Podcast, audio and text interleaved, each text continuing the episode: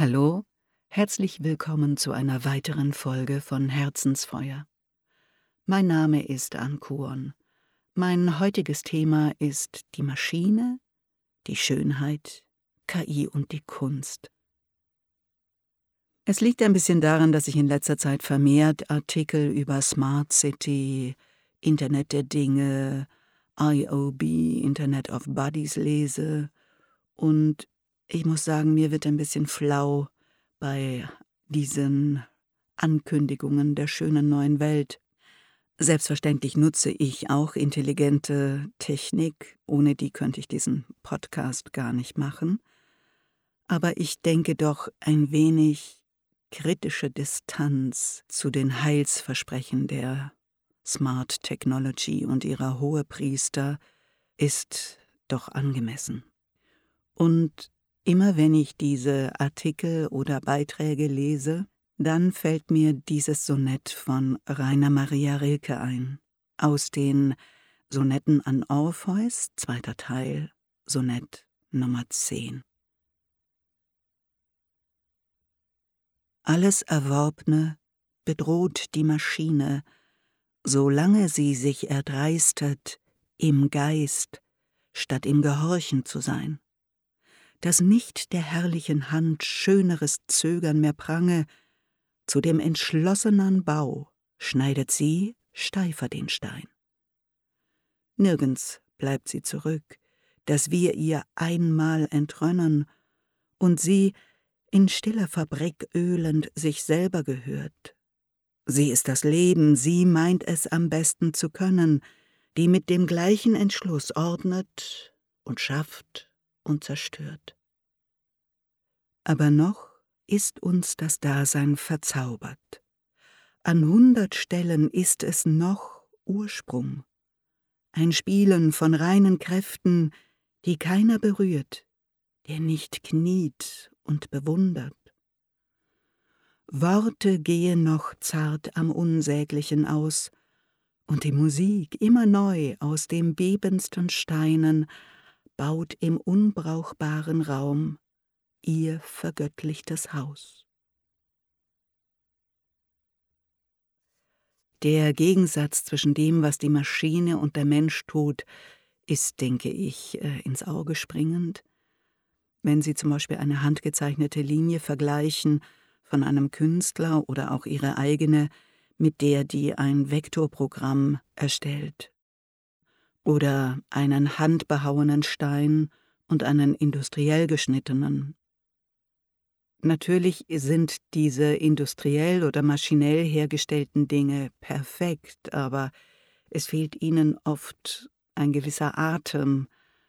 Und ich meine, dass das damit gemeint ist, wenn Rilke vom Unsäglichen spricht, von dem unbrauchbaren Raum.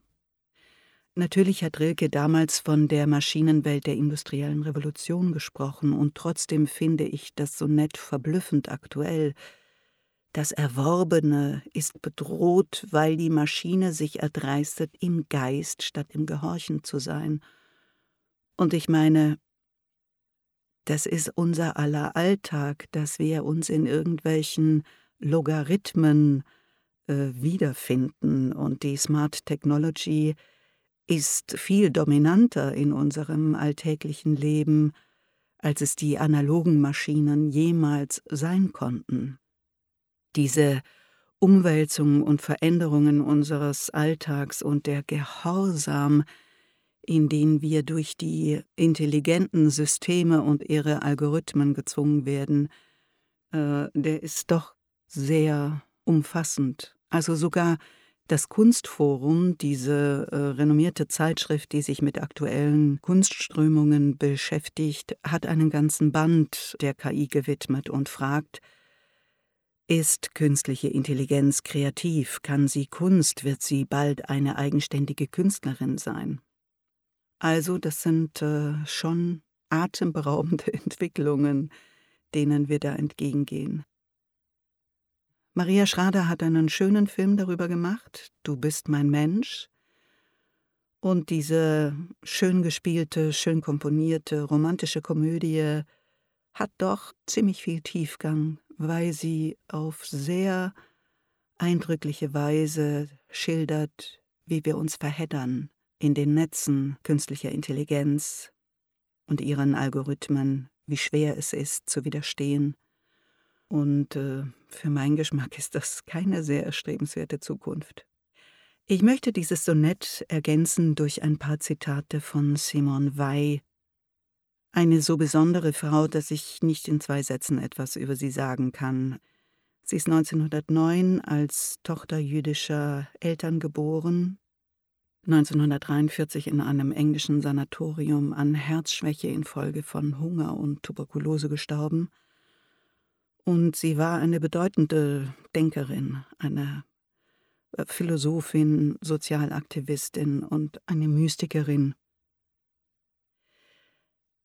Hier die drei Zitate von Simone Weil. Einmal über die Schönheit, dann über die Arbeit und dann über die Verbundenheit mit der Welt. Schönheit, eine Frucht, die man betrachtet, ohne die Hand danach auszustrecken. Die Arbeit ist menschlich dadurch, dass sie das Denken voraussetzt. Die Entwurzelung ist bei weitem die gefährlichste Krankheit der menschlichen Gesellschaft, weil sie sich selbst vervielfältigt. Einmal wirklich entwurzelte Wesen verfallen entweder einer seelischen Trägheit, die fast dem Tode gleichkommt, oder sie stürzen sich in eine hemmungslose Aktivität, die bestrebt ist, auch diejenigen zu entwurzeln, die es noch nicht oder erst teilweise sind. Ich lese noch einmal den Regel, damit Sie hören können, wie schön diese Zitate zu diesem Sonett passen. Alles Erworbene bedroht die Maschine, solange sie sich erdreistet im Geist, statt im Gehorchen zu sein dass nicht der herrlichen Hand schöneres Zögern mehr prange, zu dem entschlossenen Bau schneidet sie steifer den Stein. Nirgends bleibt sie zurück, dass wir ihr einmal entrönnen, und sie, in stiller Fabrik ölend, sich selber gehört.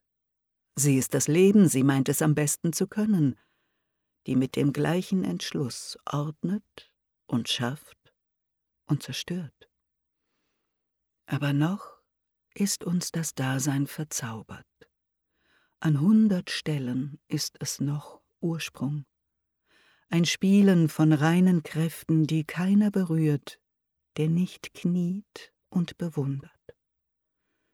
Worte gehen noch zart am Unsäglichen aus, und die Musik, immer neu aus dem bebendsten Steinen baut im unbrauchbaren Raum ihr vergöttlichtes Haus. Ich wünsche Ihnen wie immer ein warmes und starkes Herzensfeuer und viele Aufenthalte in unbrauchbaren Räumen mit lebendigen, atmenden Linien. Ihre Ankoren